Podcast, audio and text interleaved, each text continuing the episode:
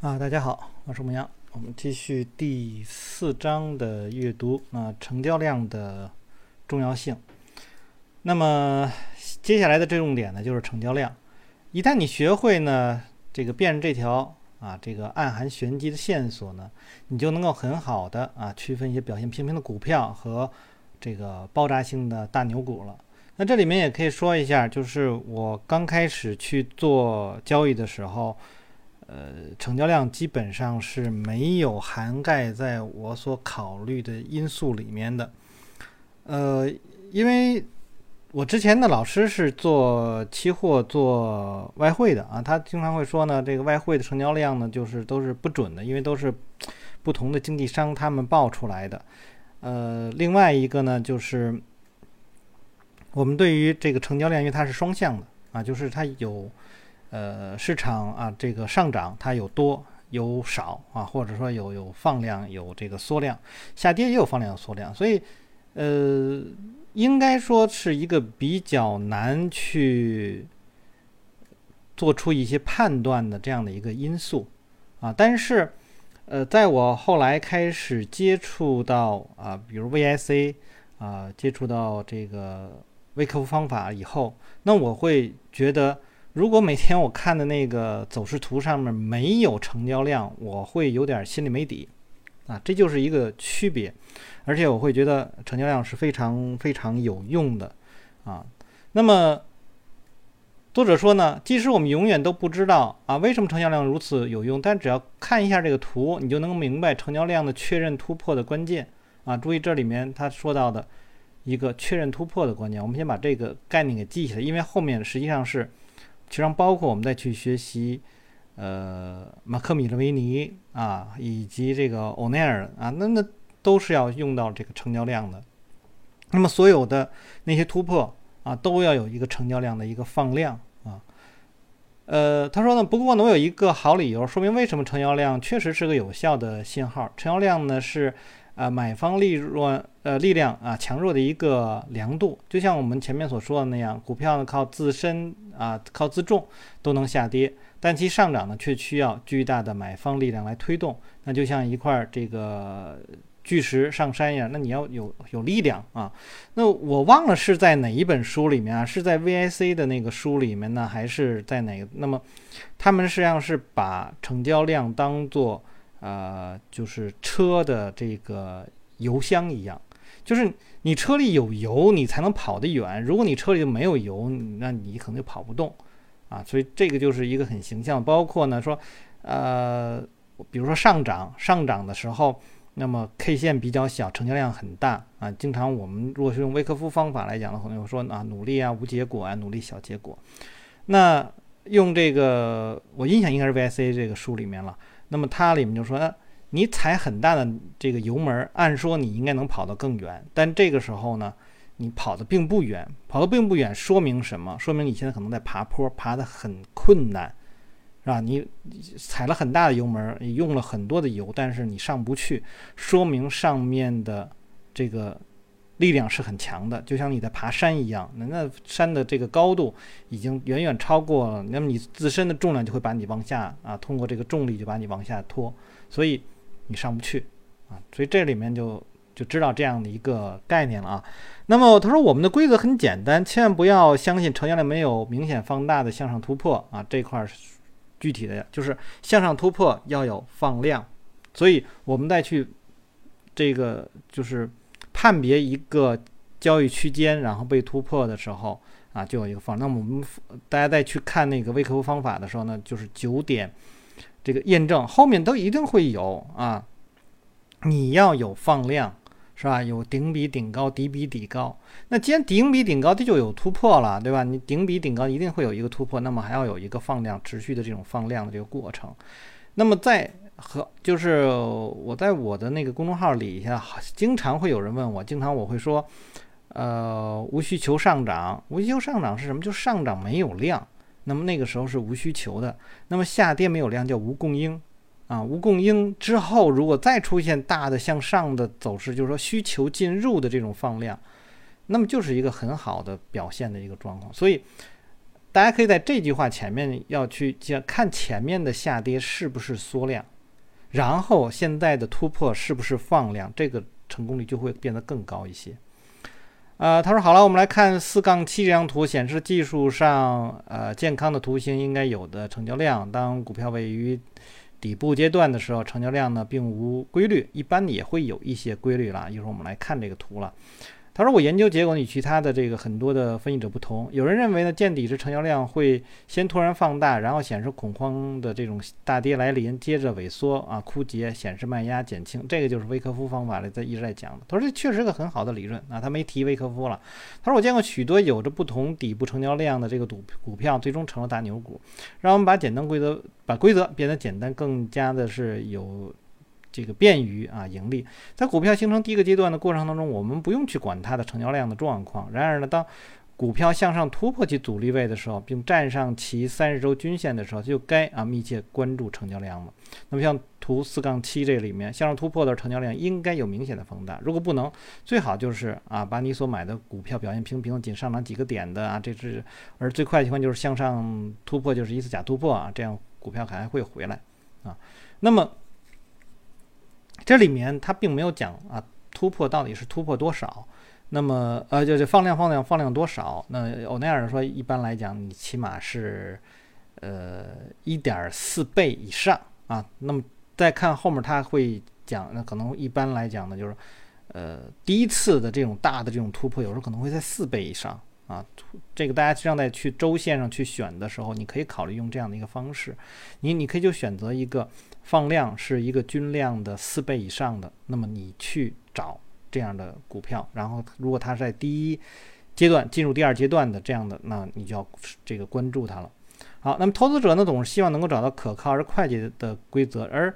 技术分析者经常犯下轻易遵循的。遵从的错误，我不认为存在一个具体的成交量标准可以用来判定牛股。他说我不会根据一个随机数字，比如说啊数周的啊四点六五倍啊寻找一个突破的形态。我按照下面的方法来看，单周成交量至少增大到过去几个月平均成交量的两倍啊，这是他用到的一个两倍，就是过去几个月的周均量的两倍，倍数越大越好。这是给了一个底线，而不是具体的那个倍数啊。好，或者过去三四周的成交量呢是。过去几个月中相同跨度的这个平均成交量的两倍，同时呢，突破当周成交量必须放大。如果使用的是日线而非周线。呃，就看呃向上突破当天的成交量是否为一周平均成交量的两倍以上。那无论这个具体的倍数是多少，那么如果向上突破发生的成交量并没有明显放大，那么就要远离这个股票。那么当然有的时候我们还会看到，就是它前面所讲的，像那个呃下跌、萎缩、枯竭，然后卖压减这个减轻。那么有的时候可能是一个这个呃。十个交易日里面的最大成交量，或者说这个成交量是过去十个下跌交易日里面的最大成交量，并且可能比那个最大成交量还要大。那么用这样的方式也是可以的，就是不是特单一的某一个呃界限啊，那么而是多种，但是总之就是你最好要大过很多啊。所以我觉得。呃，我我觉得使用欧奈尔的那个可能会比较好，因为它是相当于最低限度，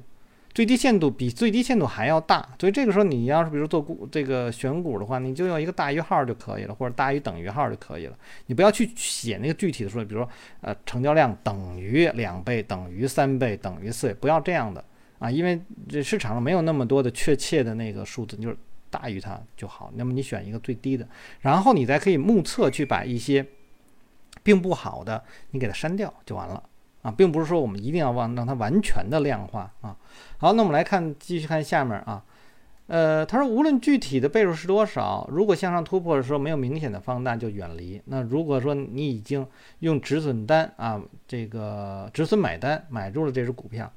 那么在价格突破后，价格上涨的时候，应该获利的了结。下面来看现实中啊，成交量放大的这个明显或者是不明显的例子，四杠八。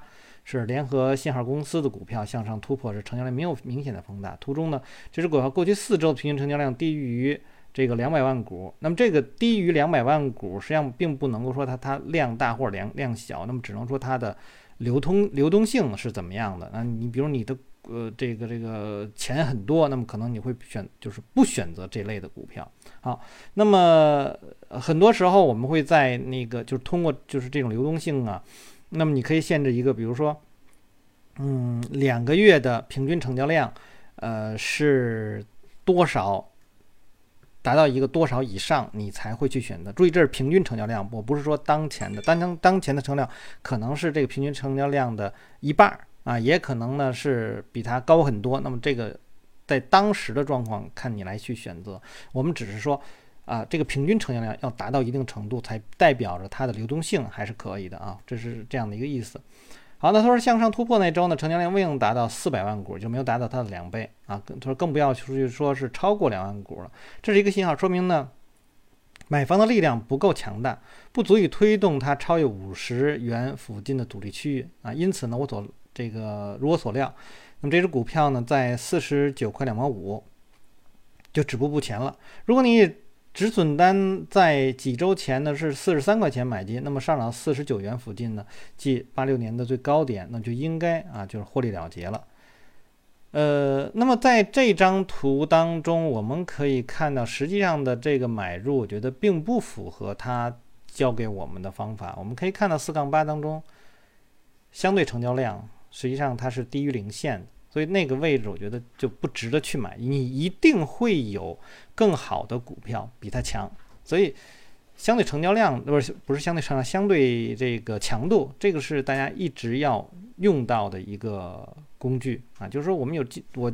不光是这本书了，实际上包括之前我看那个欧内尔他的那个网站上，有时候会呃有一些。呃，小教程吧，然后呢，就说啊，某某某个股票，然后在什么地方啊，这个买入失败了，或者说这个不值得买，那我一看，很多的时候都是相对成交，呃，相对强度不够强，那么这样的就先不要去买啊，那么这种就先不要去买，所以这可以帮助你首先去过滤掉很多的这个股票，你先不要考虑成交量，这个相对强度啊，这是最早我们在在读书当中就提到这个，这个不满足就不去做。好，那么现在来看这只表单表现这个平淡的股票与固特异公司的相比，那下面呢是四杠九是固特异。那么他说呢，这个是一个蓝筹股了，八六年的年年末啊向上突破，四杠九呢就显示出这个突破的这个时候，我们可以看到它突破的时候呢，刚好啊超过了这个相对强度啊过了零线，并且它出现非常大的那个量，然后后面一路的向上。那我们看他怎么说的啊？他说呢，这个时候呢是突破前四周的平均周成交量大约是呢二百二十万股，但是在突破的那一周呢是这个数字的三倍啊，大了很多，并且呢在接下来的两周成交量越来越大，这就是典型的 A 加型股票。几个星期后呢，这只股票呢回调到四十元啊，移动平均线附近。注意，这次回调透露出另外一个信号，那么成交量呢与峰值相比萎缩了百分之七十五以上。如果此时成交易量呢依然属于峰值水平，那么就不应该再去买这股股票了。那然而这个例子当中并非如此，就是上涨时的成交量是巨大的啊，那么紧接着回调呢是萎缩的，那么这就给出了一个强劲的一个信号。那么你应该在四十元附近去买入，那么呃买入你你持仓的另一半啊，这个就是突破的时候可以买入，然后回调的时候呢，那么这这就是回调的。呃，我们可以说叫做，就相对于前面来讲呢，就是无供应啊，或者说我们说这种下跌就叫做一种测试，这更多的是一些获利了结的人，然后离场，他害怕啊，这这些人离场。那下面还有一些例子可以帮助你掌握这个非常重要并且能够带来利润的概念，四杠十和四杠十一两只股票啊，同样的是市场周期和同样的这个行业。那么一只呢上涨了百分之三百，另一只呢去出现了下跌。那么我们看到四杠十，这是一个水泥股了。那么这只股票也是这样，突破的时候相对成相对强度是在零线以上，然后放量突破啊，很大的一个量，然后做了一个突破。那么这个时候你可以去买入，然后你可以继续等啊，等等到另外一个就是等它回调之后啊，这个后面有又有缩量。啊，那么这个缩量实际上就是，我觉得这个缩量可以再高一些，就是它回调到那个均线附近的时候，那么那个地方缩量会更多，然后再次放量上涨的时候，你可以去买入。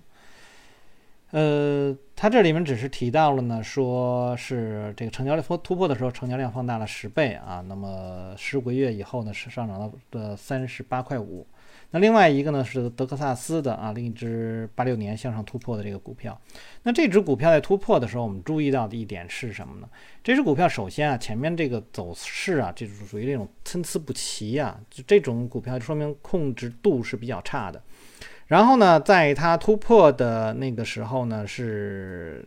就是还没到零线啊，刚刚一点。而且呢，突破的那个时候，就是它虽然上就基本接近零线，但是它的成交量是非常低的。啊，所以呢，它它上涨的那个幅度也不是很大，然后紧接着就回来了。而且在前面的那个呃高点呢，就是说这个突破的那个前面那个高点，就八八五年的那个位置吧，应该我不知道这，因为它看不出来那个具体是多少，大概是在三十一块钱的那个位置。那么大概在三十七块钱的这个位置，那那个地方的成交量还是比较大的啊，还是还是还是比较大。那么。呃，说明那个地方的压力很大，而突破的时候呢，没有前面的这个成交量大，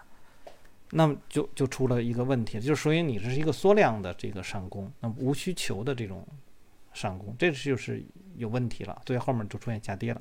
他说呢，还有很多内容必须要学习，所以我们先啊停一停，复习一下现在我们已经知道的一些关键点。第一，整体趋势是向好的；第二呢，股票所在的行业应该是表现不错的；第三呢，从表现良好的行业中选出这只股票应该向上突破，进入第二阶段啊，并且呢，这个上方阻力应该是是最小的啊。那么第四呢，突破呢必须有成交量的确认，就是放量，放很大的量。那么看看我们有多少条这个选择的标准，想想你呢应该啊如何将牛股、一般的股票以及这个熊股进行区分。那么你看呢，使用这个技术分析方法啊，有如此多内容需要学习，但仍然有一些学院派的经济学家告诉你，图形呢是没有用的，这市场交易是随机的。呃，很多年前呢，我也因为这些呢而感到不安。那么，但现在我觉得呢很好笑。那现在你会觉得所有的这些变化都是随机的吗？啊，你怎么可以将一千只向上突破的股票全都输入电脑呢？用同样的方式去处理它们呢？那好像它们全都是 A 加股票一样，这就好像说是，呃，在全美这个橄榄球联赛中啊，从这个马利诺和这个艾尔威啊，到一个普通的四分卫，所有人传球都是同样的距离一样，但是呢，这没有什么，这些所谓的随机漫步者会在第二阶段向上突破的时候把股票给卖掉。而在第四的阶段的时候，那不断的下跌的时候，把它买回来啊。那么，呃，我们就由他们相信图形分析是没有用的就好了。所以这里面更多的告诉我们，首先是这几个条件，它有四个条件啊。那么这四个条件实际上是应该在每一次你做分析当中都要有的。所以建议大家呢是，你可以先去简化啊，把你的那个那些。呃，指标先都删掉啊，大部分指标都都删掉。然后呢，你上面放均线啊，就像它这样放一条均线，三十周均线啊。这三十周均线你在就在周线图上去看，然后放一个成交量，然后放一个相对强度啊，就放这三个。然后你看看你对于这个自上而下进行分析，然后你看看你。之前所做的那些单的位置符合不符合他现在所说的这四条？如果都符合，那么后面好了，我们就再去看他怎么样去控制那个资金管理啊，或者说这个这个头寸的问题。那如果说哎，你发现你的交易的位置啊跟他所描述都不一样，那么你就要看怎么样去改进。好，那我们就先读到这儿。大家如果喜欢我读书的话，希望订阅、分享、按赞啊。那么。呃，有什么要聊的，可以在下面留言啊，也可以关注我的啊牧羊交易啊。那么大家还有什么啊要，比如说你提出的有一些问题啊，呃，也可以呢单独找我来去问，我们有有些比如说可以交流的地方啊。我们下次再见。